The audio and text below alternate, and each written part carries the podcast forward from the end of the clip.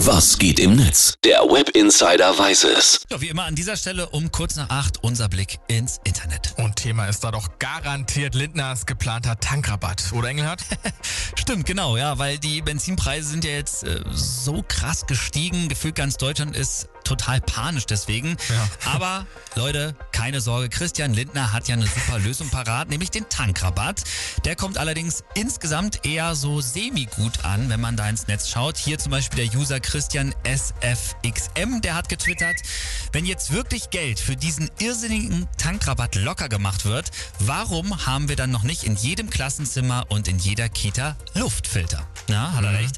Und äh, der User Kaffee Cup schreibt noch, was der Tankrabatt eindrucksvoll unterstreicht, Geld für Kinder, Familien, sicheren Unterricht und für die Pflege wäre auch während den zwei Jahren Pandemie da gewesen.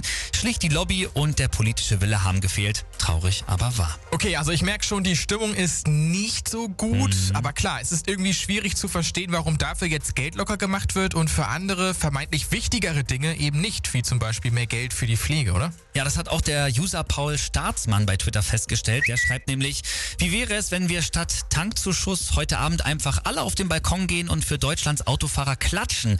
Das hat ja für die Pflege auch gereicht. Oh, oh, muss man auch erstmal so sacken lassen. Ja. Ne? Und die Heute Show, die haut auch noch einen Joke raus. Die schreiben nämlich, Christian Lindner sagt, der Tankrabatt könne 30 oder 40 Cent betragen. Jetzt muss er den FDP-Wählern nur noch erklären, was Cent eigentlich sind.